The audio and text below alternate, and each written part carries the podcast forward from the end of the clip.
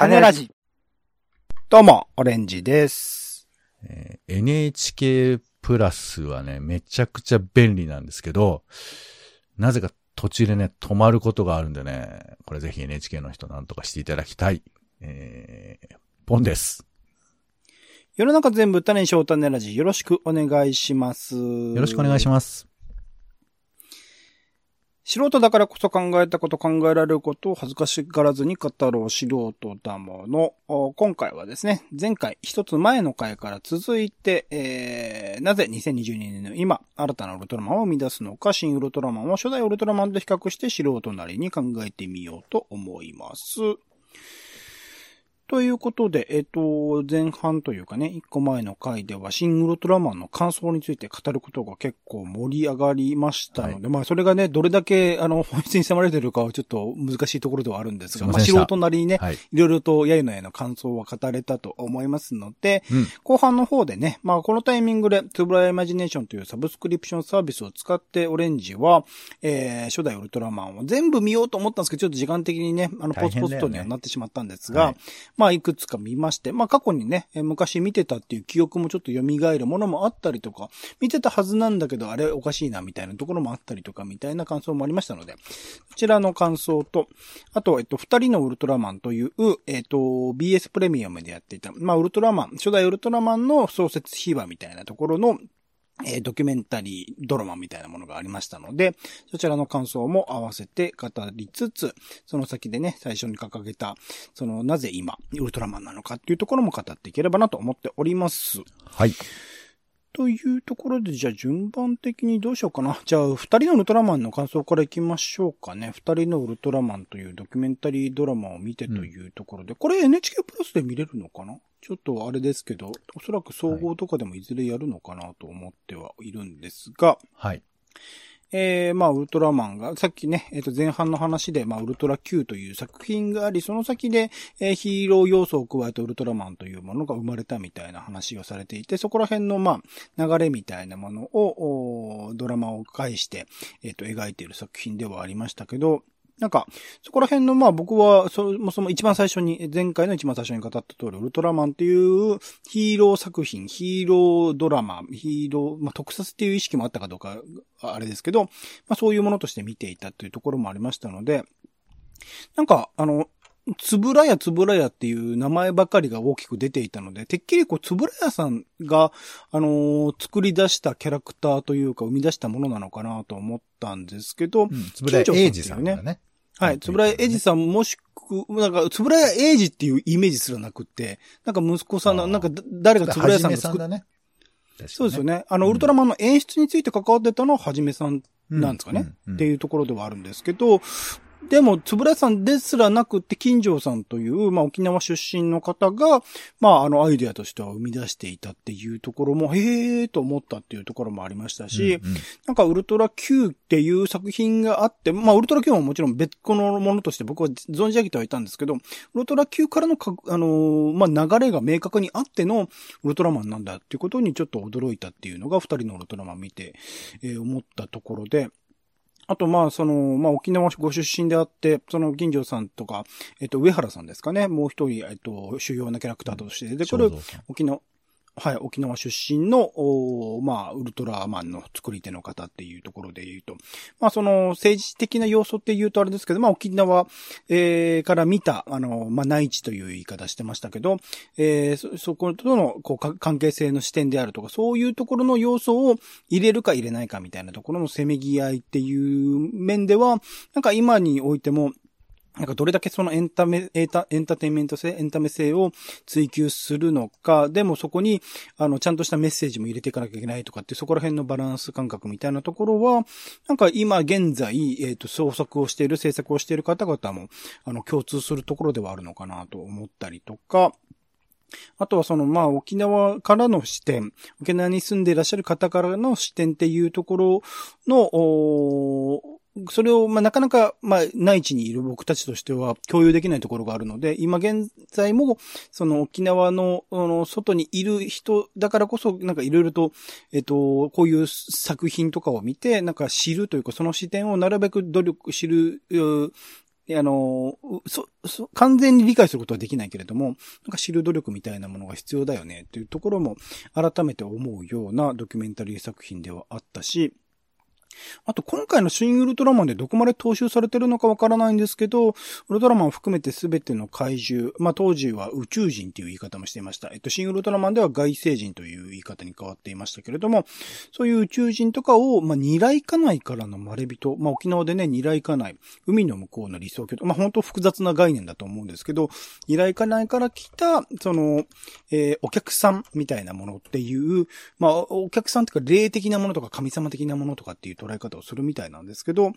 かそういう狙いかないからのまれびとっていう捉え方をウルトラマン含めてそういうものにしてたっていうものは、ま、幼少期に見てた僕としては全くそういう発想とかはなかったっていうか、もう完全に、なんだろう、外獣というか、外から来て侵略をしに来てるんだみたいな意識が強かったので、そこら辺の制作側で裏に秘めていたではないですけど、考えていたものとしてはそういうものがあったんだなっていうことは結構興味深かったし、ちょっとまあ、シン・ウルトラマンとか、これから先続いていくであろうシン・ウルトラマンシリーズを捉えるというか考えるにあたって結構大事な要素になってくるのかなとも思ったりもしましたね。うんというところで、まあ、本当背景を知れてよかったというか、そこら辺を知らないとやっぱ表面的なもので受け止めているし、安野秀明的な解釈にこう絡め取られている可能性はあったなというところで、バランスを取る上でも、なんか二人のウルトラマンすごく見れてよかったなという感想ではあるんですが、うん。ポンさんは、まあ、さらっとご覧になられたってことですけど、どどうでしたか？感想としては。ご覧になられてなんてとんでもないですけど。うん。あのーこの沖縄の脚本家が関わっているっていう話っていうのは、まあ、うん。ウルトラマンが多少好きな人だったら大体まあ知っている話でしてで、その意味で言うと、あの、あとまあ、ウルトラセブンとかだとあの、市川新一さんっていう方がライターとして入っていたりとかしてて、この人もまあ有名な脚本家の方ですね。有名な方ですけど、えーだからなんていうのかな。ウルトラマンっていう物語が果たしてうん何を描いているんだろうかっていうことを考える上では、やっぱり大きい話だったりするんですよね。うん、うん、うん。で、その、劇中で言うと、まあ、例えばなんだろうな。なんかあの、えっ、と、これウルトラセブンですけど、これ、上原さんだったかな、その、海の中に住んでいる奴ら、人たちが、そう地上人を攻めてくるみたいな話になっていくんですけど、うん、うん、うん、うん。で、もともと我々陸にいたんだけど、ち今の地球人が我々追いやったんだみたいな話になってて。うん、うん。で、そうすると、誰がそもそも地球人なのかとか、うん、正当な地球人とは誰なのかみたいなこととか考え直すような物語なんですね、これって。うん、うん、うん、うん。で、じゃあ沖縄って何なのかなみたいな話にも、例えばなるじゃないですか。うん、うん。本土とか言わ、言ってるけど、いや、本土はそもそも沖縄じゃないのみたいな風に思う人もいるかもしれないな、そうですね。もちろんそういうそう視点からそうそうするとね。そう。うんだからなんかその、まあもちろんこれは、そういうふうな話もあるんだけど、ただ一方で、あんまりその沖縄だからっていうふうな論理に巻き込まないでくださいと。あくまでエンターテインメント作ってたんですよっていうふうな話も一方であって。うん。うん。うん。だから、あの、もちろん、あの、このドラマで、ドキュメンタリードラマで全てそうしてたわけじゃないけど、なんか絡め取られすぎちゃうと、彼らのプロフェッショナリティの中にも、いろいろ思うことあるだろうなとかは思ったりもしますよね。うん。うん。う。うんん。まあ、ただ、その背景だとか、だって、ね、1972年に沖縄が、えー本土復帰するわけですから、で、ウルトラマンが、えー66年で、まさにその佳境の時なわけじゃないですか。そうですね。タイミング的そうですね。そう。だからまあね、沖縄から東京に出てくる、これあの、ちむどんどんとかでも同じですけど、うん。東、えーまあ、ほ本土側ね、本土側にく来て仕事をするっていう風な感覚だとか、当時はだからパスポートみたいなものが必要だったから、海外みたいなもんじゃないですか。扱いとしては。うんうんうんだからそういう風な感覚の中で、発するものには、まあそういう意味も、感覚としてはね、なかったわけではないだろうから、だからそういう風なものがベースとして、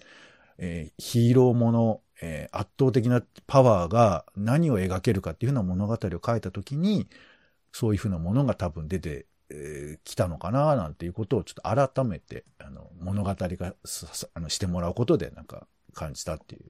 気がします、ね。金城さんの役を三島慎之介さんが演じてたっていうのは、まあもちろん彼の沖縄のルーツっていうのも大きいんでしょうけど、うんなんか、ああいう、そっか、人からウルトラマン生まれたんだなーっていうのをちょっといろいろと考えてしまいましたね。うーん、そうだよね。まあ、あと、現代的なそのなんかヒーローを生み出す人のイメージとはちょっと違うかなっていうか。そうだよね。な、まあ、なんか結構ね、そのヒーロー前としてるのかと言われると、結構ウルトラマンもが弱い存在そうなんだったり、ですよね。うん。後でちょっとウルトラマンの話しますけど、うん、うんそうですね。まあ、あとうん怪獣そのものが、えー例えばあの、シーボーズって怪獣いるんですけど、はいはいはい。これあの、怪獣墓場っていうところにいる、あの、怪獣なんですけど、なんかね、別に自分の意図しない理由で、あの、えー地球に来ちゃって、うん、で、みんなやっつけろみたいに思うんだけど、別に悪いことしてるわけじゃ、まあ悪いことで壊したりはしてるんだけど、だから、うん、宇宙に返してあげようみたいな話なんですけど、これって。うんうんうんつまり、すべての宇宙人、まあ、が悪いわけじゃないし、あ、怪獣がね、別に悪いことしようと思ってるわけでもないんじゃないかみたいなこともぎすでにウルトラマンで言及されてるんですよね。うんうんうん。あのうん、地球の実験で惑星壊されて、ふざけんなって怒って地球に来る怪獣とかもいるんですけど、うんうん、それ地球人が悪いじゃん、それって。明確にね、そうですね。そう。んだからギエロン星獣ってこれウルトラセブンの話だと思いますけど、だからそういうこととかもすでに織り込まれてるから、単純なヒーローみたいなものはもうそもそも作ってなかったと、まあ言う、言い切っちゃうと語弊はあるけど、でもそういう面も全然ウルトラマン、ウルトラセブンではありましたよね。うんうんうんうん。そう。という、ことだとはい。まあ、二人のウルトラマンの感想としては、まあ、じゃあそういう背景というか、まあ、ある程度、ポンさんとか、その上の世代の人は知ってることではあったかもしれないけどっていうところではあるんですかね。そうそう。でもあの、特にあの、金城さんのね、あの、まあ、最終的にちょっと不遇といえば不遇な、まあ、事故でもなくな物語ったとよん40歳に手前ですか。うん。ね、もっとなんか地元でね、いっぱい書けるとよかったなとかね、なんかそういうこととかも、もうがっつりそのね、後世は沖縄のドキュメンタリーみたいなのを作ろうとされてたってことですもんね、金城さんはね。ね、うん、うん、うん。そこら辺そうですね、背景として知れたのは、なんか全然知らない背景だったので、個人的には。うこのん。辺は知れたのすごく良かったですね。うん。では、えっと、それを受けて、ウルトラシリーズというか、まあ僕について言えば初代ウルトラマンしか見てないのであれですけど、ウルトラシリーズを見て、まああの、幼少期にはセブンとかエースとかむしろ帰ってきたウルトラマンとか、ああ、そういう方にむしろハマっていたらしいんですけど、僕の記憶の中ではなんかもうモヤモヤしてるので、また見直せばいろいろと思い出したーって思うとこもあるんでしょうけど、今回まあ、あの、基本的に初代ウルトラマンを見ての感想というところになりますが、なんかまあ、思いのほか緩いというか、うん。なんかもう、すごい例えば何、何を見たんですか ?1 えっと、話。初代ウルトラマンの、えっと、1話だけじゃなくって、ポツポツとちょっと興味がある回を、あと見ていった感じ。で、まあ、サムネイルがあったので、ああ、あの怪獣だと思ったやつをう、ん。ポツポツ見ていった感じではあるんですが、全体としては、やっぱ、ゆるさというか、その家督隊のメンバーがみんななんか抜けている感じみたいなものがあったりとかして、うん。特にまあ僕はさっき、あの、前の回にも言いました、井出隊員というキャラクター、あの、なんですかね、あの、明るくって時に意地悪いんだけど、こう、場をこう常に盛り上げ続けるみたいなキャラクターが、いやー、最高。今なかなかこういうキャラクターを描写するの難しいよなと思わされたりとか。でもそのなんかゆるさが全然マイナスではなくって、個人的にはなんか楽しい、笑いながら見てられるとか、とあの、本当に怪獣が来た時にそこの切り替えるところのかっこいいとは思えないんだけど、なんかそこら辺のギャップとかはなんかいいなと思えたりとか。一方でその、なんか、毎回毎回いろいろな回見てますけど、こう話の流れみたいなものをつなげるというよりは単発でこの怪獣を出して、まあ一応世界線としてはね、その前にこういうことがあって、後にこういう風に繋がってますよっていう風にはしてるんだけど、それをなんか、こう、辻褄を明確に合わせるみたいなところはないのかなっていう風に見えたっていうのはありますかね。なんか前にその話してたじゃんみたいな感じ。でも毎回毎回こう怪獣を出さなきゃいけないから、とりあえず怪獣のその来た理由とか、それをどういう風に倒すかみたいなことを語っているけど、なんかこう、一連の流れとして繋げるような感じでもないのかなと思ったりとか。あとはアクションについても、うん、まあなんか人間同士が戦ってる感じがするというか、結構こう雑で。ウルトラマンと怪獣のあの戦いってことですね。そうですね。結構、まあ、その、なんですか、編集とかも難しかったのかなと思うんですけど、結構、そこいるみたいなカットとかがあったりとかして、そこら辺はどういう狙いがあったのかなっていうことも含めて知りたいなと思いますけど、なんかパッと見た感じでは結構雑だし、うん、人間の動きだなっていう感じもありましたし、怪獣のキャラクターについても、まあ予算の都合とかもあって、過去の使ったあの怪獣の着ぐるみをまた使ったみたいな話はあったりしたと思うんですけど、なんかそこ、そういう感じを受けるのも多かった。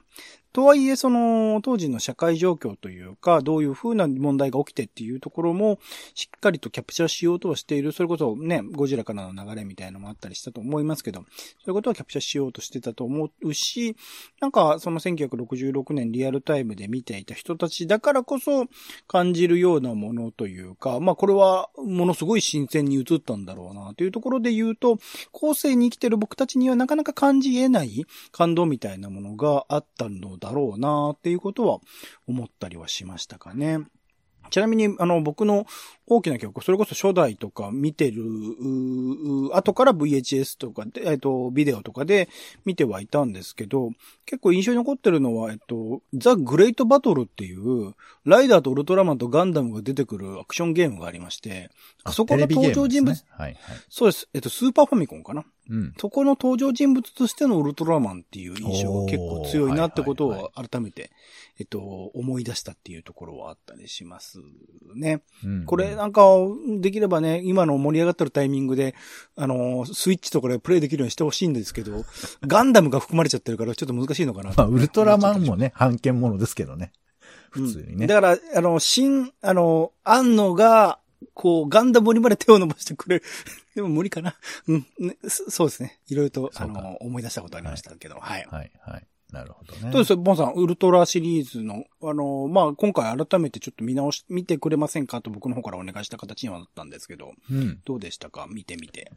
あの、ウルトラマンは、まあ、ウルトラセブンもそうなんですけど、うん。なんか NHK がすごく推してるよね。今、そうですね。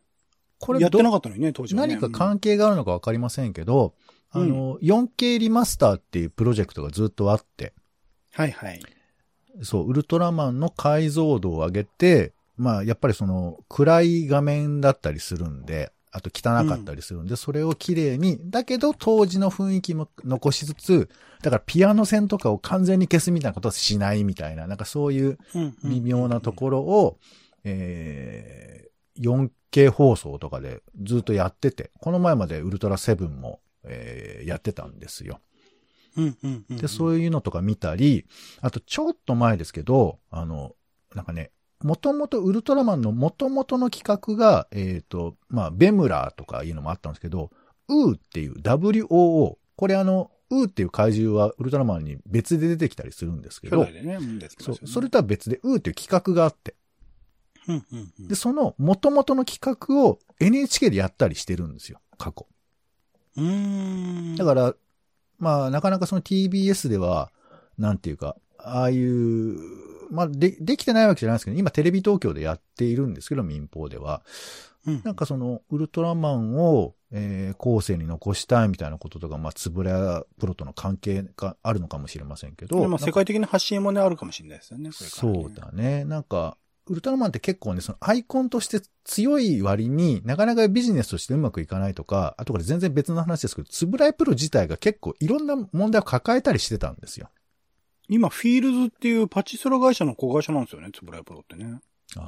あ。まあなんかね、その辺はあの、新書とか読んでいただくと、結構そのウルトラマンを作るにあたってとかいろいろあるらしいんですけど、まあそれはちょっと読んでいただくとして、ウルトラマン、僕、まあそういうことはこととして、やっぱなんか、うんあの、そういう子供向けの特撮ものが僕は割と好きなもんですから、やっぱウルトラマンチェックしているんですよね。でうんでもやっぱり結局原点かな、みたいなことを思っちゃうのは、うん、なんていうかこう、やっぱ様式美の基本なんですよね。なんていうか。だか、ら、まあ、非常に不満のある人も多いと思うけど、要するに歌舞伎見てるようなもん。あれをどこまで、その、本当にああいうことがあるんだっていうふうに見る人と、これは何かの意味なんだっていうふうに捉える見方と両方あると思ってるんですよ。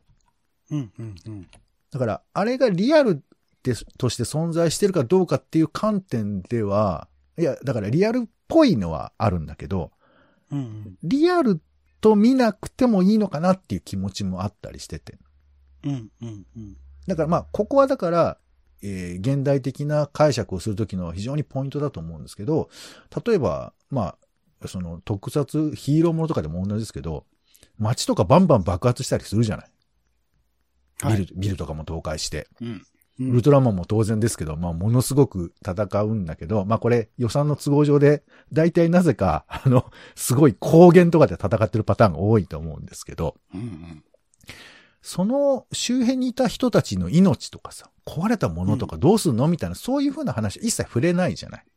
まあ、それが他のね、怪獣たちの、怪獣の後始末とかに繋がってるんですかね。そうそう。怪獣8号とかね。うん、で、無論それは語るべき何かの要素ではあるんだろうけど、そこを排除するっていう概念で物語が作られてるんだよね。うん、うん、うん。だこれはそこに注力することではないんだっていうお約束がそこにあるわけですよ。うん。で、そのお約束をどれくらい飲み込めるかによってこれをどう楽しむかがやっぱ見えてくるっていうか。うん、うん。例えばそのウルトラマンと怪獣が戦ってはいるけども、ウルトラマンが本当にこれをやっつけたいと思っているのかなっていうふうになんか謎の感情とかふわーって浮き上がらせたりとかすると、うん。その、なんていうかな。ウルトラマン対怪獣ではあるんだけど、これは、えっ、と、正義という顔をしなくちゃいけない代理人と、悪という、その、欲望とか、その、素直な存在との対立なんだみたいな。だから概念が戦ってるみたいに見えてくるとかさ。うん、うん、うん、うん。うんまあ、みたいに見ると、なんかその、もうな、戦ってるだけで泣けてきちゃうみたいな。あの、そういう観点にもなったりすると思うんです。で、多分それを沖縄みたいな要素とつなげて、なんかうん、うん。心が勝手に動いちゃうみたいなこともあるとは思うんですけど、だからそこだよね。そこの様式美感をどれくらい受け止めるのか、ごっこ遊びっていうものの意味が、それはリアルをダウングレードしたわけではなくて、うん。ごっこにすることによる意味みたいなものがあるのかななんていうことを、なんか今見るとやっぱ思いますよね。うん、うん。う。ん。そうそう。だからね、さっきその、ほら、沖縄との関係で、例えば、キング・ジョーって怪獣がいるわけですよ。あの、がはいはいはいはい合体ロボみたいな怪獣。これご覧になりましたかね、キング・ジョーの回は、えっ、と、今回は見てなかったかな、僕キング・ジョーセン。ブンかもしれないね。そうですこいね。つは、まあ、結構明らかで、あの、金城ですよね。まあ、金城さん、はい。はい。キング・ジョーですから。うん。えーまさに金城なんだと思うんですけど、うんまあ、そういう風な要素が結構入ってたりするから、まあそういう風な、えー楽しみ方をしちゃう面もあったりするけど、まあそっちはちょっと、またね、独特な感じもするけど、やっぱりあれだよね。なんか怪獣に思い入れ持つとか、そういう風な見方で大人だと、なんか楽しめちゃう感じがしますよね。うん。じゃあ、その流れで、まあ、金城の話出ましたんで、なんか、ポンさんの中での、その、過去シリーズ、まあ、ウルトラマンだけ、初代だけに限らずでもいいんですけど、うんなんか、この回良かったな、みたいので言うと、どうですかね話として。この回、そうですね。ウルトラマンだと、まあさっきちらっと出ましたけど、あの、35話なのかな？シーボースっていう怪獣墓場から来た怪獣がいて、うん。怪獣墓場っていう設定もすごいよね。考え。怪獣墓場は地球にああるんですか？あいや、宇宙のどっかにある。宇宙の。うんうん。で、そこからなぜかシーボースっていう怪獣がやってきちゃって、はいで、うんそいつをまあ戻すっていう話なんですけど、だから怪獣やっつける話じゃないんだよね、これね。うんうんうんうんうん。そう。だからこれはなんか、あのーなんかちょっとコミカルな感じもあるし、怪獣ってやっつけるんじゃないのって思いがちだけど、いやいやう、ん。怪獣ってそもそもなんで顔倒されなきゃいけないんだみたいな話、ここととかも想像したりとかする意味では、この回はちょっと面白いかなと思いますよね。これをね、か家督隊がどう思うかとかさ、まあ一般の市民ってあんま出てこないんですけど、あの、うんうん。いたらどう思うのかなとかね。なんかそんなこともちょっと考えたりとかします。あとはね、14話の、えーはいガガバドンっていう怪獣なんですけど、うんうん。これね、あの、なんか巨大なはんぺんみたいな、あの、怪獣なんですよ。巨大なはんぺんみたいなそう。怪獣。巨大なはんぺん。で、これは子供の想像が作り出してる怪獣なのよ。はっはっはっはっはっは。で、ウルトラシリーズってやっぱそういう生まれ方もするんですね結構子供がやっぱ重要で、で、子供はまあ昔からその特撮ものとか、えー子供向けのやつにいっぱい出てきてんだけど、やっぱなんかこううん扱い難しいんだよね。あの、この令和の時代の子供とはやっぱニュアンス違ってて、結構もううん本物の子供だって感じの、あの、野生の子供捕まえてどっかパッと置いたみたいな感じで、うんうん。まあそうは言っても結構演技とかもちゃんとしたりするんですけど、うんうんだ。から、このドラマの中に子供がどういう役割を果たすかって結構難しいと思うんですよ。うんうん。つまり子供が見てるから子供出そうっていうふうなことはベースにはあるんだけど、うん、じゃあ子供に何させましょうかみたいなことは結構工夫のしどころで、うんうん、で、この物語ではガバトンを子供が作るみたいな話だったと思うんですけど、うんうん。だから、なんていうかな、あの、怪獣を生み出すものって何なんだろうかとか、ほうほうほうほうあと、子供っていうものが見てる世界と大人が見てる世界は同じなんだろうかとか、うんうん、なんかそういうこともちょっと考えさせる話が結構多くて、うんうん。なんか帰ってきたウルトラマンとかでも、なんかその子供が結構重要な役割を果たす物語とかも結構あったりするんですけど、うんうん。あの、まあそういう意味ではガバドンの会話。まあこれあの、はんぺんが、あのー本当に普通の怪獣になっていくっていう変変形とかも見られるんで、あの、そこもうん面白いのかなと思いますけどね。実際にはんぺんを使われたんですか？いや、はんぺんは使ってないと思いますけど、まあ、真っ白い、真っ白い感じにはなってますよ。あの、か真っ白いとこに目がちょこんとついてるみたいな怪獣なんですけどね。うーん。まあ、あとは、まあ、あの、あれね、あの、ドクロ島っていうところにいるレッドキング、あの、頭が、あの、なんか、何？尖ってる特徴的な、レッドキングってめちゃくちゃ強い怪獣と、あとピグモンっていう怪獣。うんうん。まあこれピグモンが人間と絡む、家督隊と絡むみたいな話があって、ちょっと怪獣なんだけど距離が近いみたいな話だとか、あと19話であの、偽ウルトラマンっていう概念が出てきますので、はいはいはいはい。まあこれとかは、まあ見ておくと、あの、大体ウルトラマンのやりたいことが、あまあそこには全部集約されてないけど、まあちょっと面白いよね。そういうのが出てくるっていうのね。うんうんはい。まあ、みたいな感じ。あと、まあ、セブンですけど、42話のノンマルトの死者は、先ほど言った、あの、海底人が実は地球人だったんではないかっていうような物語なんですよ。あ、そこら辺で出てくるんだ。ウルトラマン7の42話ぐらいで。はい。これは金城さんが書かれてるやつなのかな。これとかは、まあ、ちょっと、あの、なんかね、最後にあの、笛の音っていうか、あの、オカリナみたいな音が確か鳴ってたと思うんですけど、結構切ない話だったりとか、あとう、んあれだね、さっき言った、ああ、ごめんなさい。あの、有名なのは、これも見てほしいかな。メトロン星人っていう、あの、手が、あの、あの、あのうん、卵がわ割れた、あの、時々みたいになってる怪獣。頭がつるっとして、あの、エビみたいになってるんですけど、エビの幼幼虫みたいになってるんですけど、うんこいつがね、あの、まあ、なんていうかな、地球人の悪意を利用して、地球を滅ぼそうとするんですよ。うんうんうん。で、有名なのは、ちゃぶ台越しにウルトラセブン、諸星団と対話をするっていうシーンが有名だと思うんですけど、はいはいはいはい。見たことあります。まあ、このシーンは確かに有名なんですけど、この後の夕日をバックに戦うシーンも、まあ、見、見栄えとしてはとてもいいなと思うんですけど、うんこのなんていうか対話をしていくウルトラマンっていうのも、まあなかなか面白いのかななんて思いますよね。うん。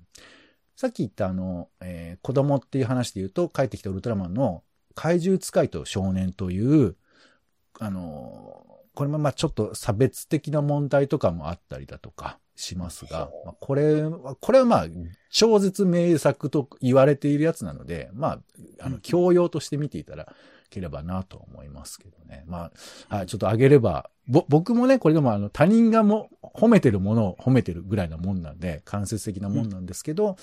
まあ、こういう初期だという有名な作品がありますよね。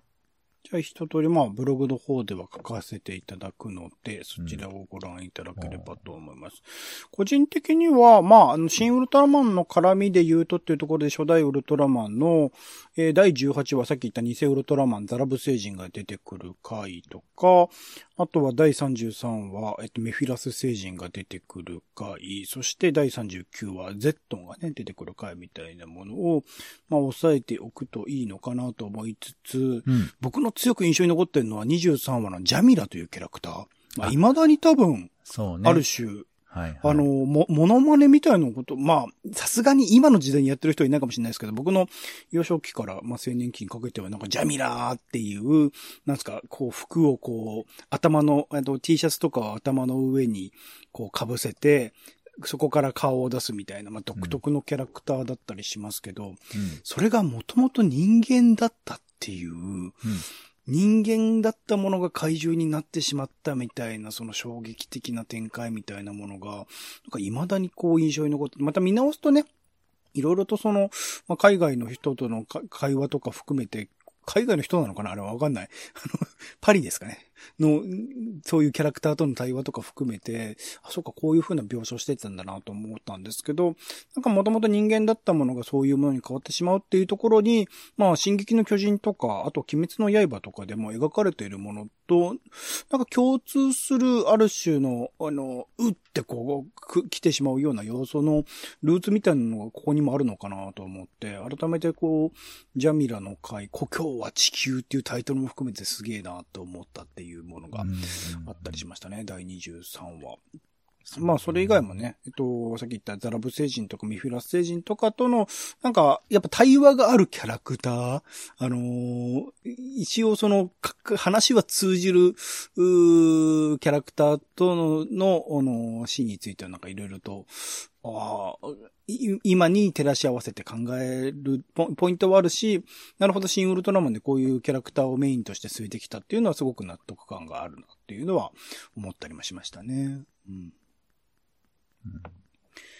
というところで、まあ一通り、まあウルトラマンシリーズの中での気になる作品についてもブログなどで、ブログで書かせていただいているので、そこを参照いただくとして、最後その、まあ、えっと、なんで今、2022年の今、ウルトラマンを扱うのかていうところで、ちょっといろいろと考えていければなと思ったんですが、はい。まあ、そもそもにおいてはちょっとまあ商業的なところも大きいのかなっていう。まあ、なんか今回新新ウルトラマンについて言うと、えっ、と、つぶらやプロの社長に就任された塚越さん。こちらまあディズニーとかにいらっしゃった方ですけど、その方からなんかあの、ウルトラマンを題材とした3本連作の企画と監督の依頼が、あの秀明監督に来たと。一応だから、これから先まだ2本、えっと、ウルトラマンについては映画を予定している。それが新ウルトラマンになるかはわからないですけど、一応3本連作の企画というところが、あの、依頼として来たらしいですっていうところなので、なんか、あのーまあ、そういう、あのーまあ、記念っていうのはもちろんあると思うんです。つぶらやさんが、あれ？今年で何年だ？あのー結構な、あの、記念の年ということもあってですけど、まあ、そういう企画の背景もあったりするので、まあ、商業的につぶらやさんの、まあ、えー何ですか、石っていうか、えっ、と、コンテンツとしての、あの、これから先未来に向けての、まあ、展開というところが大きかったりもするのかなと思いますが、まあ、あのーそうですね。そこら辺の記念とか商業的なものもありつつ、でもやっぱ新ウルトラマンとかを見てみると、今現在、えっと、日本だけじゃなくて世界的に抱えている問題、海あの国境を隔てた向こう側との関係性みたいなものであるとか、災害とか、あ天才的なもの、それこそ今コロナ禍っていう要素も加わってきてますけど、そういうものとどう共に生きていくか、まあ、戦うだけではなくっていうところも含めて、まあ、現代的な要素っていうものを存分に取り入れられつつ、ちゃんとその、あの、認知度というか、ウルトラマンっていうキャラクターの認知度自体は、あの、日本の国内においては特に、えー、ものすごく高いレベルにあるので、まあ、あの、なんですか、新しく新たなヒーローを生み出すよりかは、より広げやすいっていう面もあったりするのかなとかっていうのは、思ったりはしましたけど、どうです今、なぜ2000、まあ、それこそテレビシリーズとかも含めてにはなってきますけど、なんで今、ウルトラマンを扱うんですかね？うーん、そうね。あの、今、サイトを見たら、1966年にウルトラマンが誕生しているんですね。うんうん。なので、えー、去年は55周年だったそうですよ。なるほど。去年がそうだったのか。55周年がキリがいいのかよくわからないけど、まあそういう。まあ、55ですからね、ウルトラマン。ね、はい、こともあると思いますし、あとまあ、あの、昨今で言えば、まあ、特に二人のウルトラマンで言えば、やっぱその沖縄復帰、本土復帰50、50年というのもありますよね。はい、まあね、はいはいはい、金城さんとか、えー、上原さんが大きく関わってるっていうのも、まあ一つの意味付けとしてはあるかとは思いますよね。で、まあ、なんで僕らがそう、いろいろウルトラマン面白く思うかといえば、まあもちろん強いコンテンツだってのもあるけど、どうなんだろうやっぱ怪獣っていう、あのー、なんていうのかな。人の力でない存在が、あの、圧倒的なものであるっていうことのやっぱり面白さってことだと思うんですよね。うんうんうん、割と海外だと倒されるものみたいな感じがあるけど、なんか日本の怪獣ってもちろん倒されるんだけど、倒さないパターンもあるじゃない？そうですね。返してあげるとか、共に生きるとか。そうそうそう、うん、そもそも怪獣なのかみたいな話とか、あと、あの、宇宙人という概念？つまり敵って思ってるのは人間だけなんだよね。うんうんうん。みたいなこともあるし、ゴジラみたいに神様みたいな存在だったりもするし、うん、だからそういう、その、強い存在っていうのが、果たしていわゆる敵という、だから人間中心に考えれば敵なんだけど、そうじゃない存在を画面上でそん、あの、成り立たせる物語って何なんだろうっていうかさ。うんうん。これはまあ SF 描写としての面白さっていうことだと思うんですけど、まあ、その辺がやっぱりあるんじゃないのかなと思いますよね。うん。だからそれに対峙するウルトラマンっていうのは一体何なんだろうかっていうのは、これはだから、ちょっとややっぱりその、マーベルとか DC っていう概念では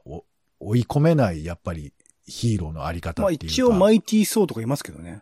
あの、神様が。つまり、でも人間っぽいところになっていくじゃないですか。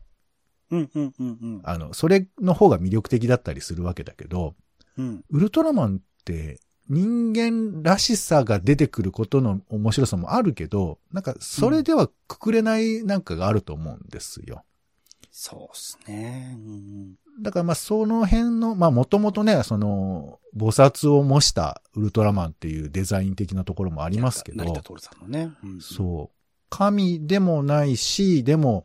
人間側っていうことでもないという、この不思議な存在っていう、あのはっきりしない感じが、やっぱ今の時代においては、とてもこう魅力的だし、こいつをどう内包できるかっていうのは難しいことだとは思うんですよね。だからこそなんか、ここに光を当てると、ちょっと輝き出すかなっていう気もするかなっていう、ちょっと無理くり思えばそんな感じ。いや、だからそうっすね。題材としては確かに、うん、すごくいいいいっすよね。ベースとしてはね。だし、すげえゆるく作ってるからこそ、いろいろと、あの、埋めていける要素も確かにあるなっていうのは思ったりするので、うん、なんか、そうですね。アップデートす、もともとがものすごく深いものだったが、ゆえに一応掘り下げる要素がある。それをすごく浅く、なんか単なるヒーローものとして作っていたら、こうはならなかっただろうなとは思いますね。うんそうね。まあ、で、それはもしかしたら今の、えー、なんとかじゃとかね、えーいう、なんとか、えーライダーとかにも繋がっているんだと思いますけどね。うん。なんかそこら辺はなんか考えてほしいですね。今もね、新しくヒーローもの作るのであれば、どれだけの余白とかどれだけの掘り下げをできる余地を残しておくのかっていうのは結構大事な気がしてきますね。うん。そうね。まあ、だから多くの普通のドラマも、やっぱその、あの、あの人が出てかっこいいとか、あの、えー戦いのシーンがかっこいいっていうのと物語の深さというのが両方あるじゃないですか。ウルトラマンもやっぱその、かっこいいっていう心地よさと、その複雑性みたいなのも両方持ってたりするから、まあうん、多くのドラマにもそういう風な要素をね、あうの、ん。バランスをとっていただきたいと、何の立場かわかりませんけど、ちょっと思ったりもしますよね。という意味ではそうですね。単に2022年の今新ウルトラマンっていうだけじゃなくて、これから先もね、えー、もしか、もしかしたら、例えば60年、70年とちょっと続けていける可能性もすらもちょっと感じるところではあると思いますので、そこら辺ね。うん。とりあえず僕、個人としては新ウルトラマン2ですかね。うん。と新仮面ライダーについては、はい。ちょっと期待したいなって。また裏切られちゃうかな。うん。頑張ってね、安野さんって感じですね。うんはい。はい。というところでございます。はい。ということで、えっと、前編後編と2回に分けて今回、えー、素人だものということで、なぜウルトラマン、今ウルトラマンなのか、新ウルトラマンを新初代ウルトラマンと比較して、素人なりにいろいろともやもや考えてみました。お相手はオレンジと、あ、そういえばね、あの、先生、ウルトラマンとして、あの、戦闘ヒーローとしても活躍するし、学校の先生ともして活躍する、あの、ウルトラマン80の話をこれからしたいと思うんですが、時間がないですか？えー、じゃあまたいつか。ポンでした。種ラジまた。種ラジは、ポッドキャストやスポティファイなどでほぼ毎日配信しています。音声で配られた内容はブログで補足を、更新情報はツイッターでお知らせしています。また、番組の感想や質問もお待ちしています。公式サイト、種ラジ .com のお便りフォームから送ってください。ツイッターなど SNS でハッシュタグ種ラジで投稿いただくのも大歓迎です。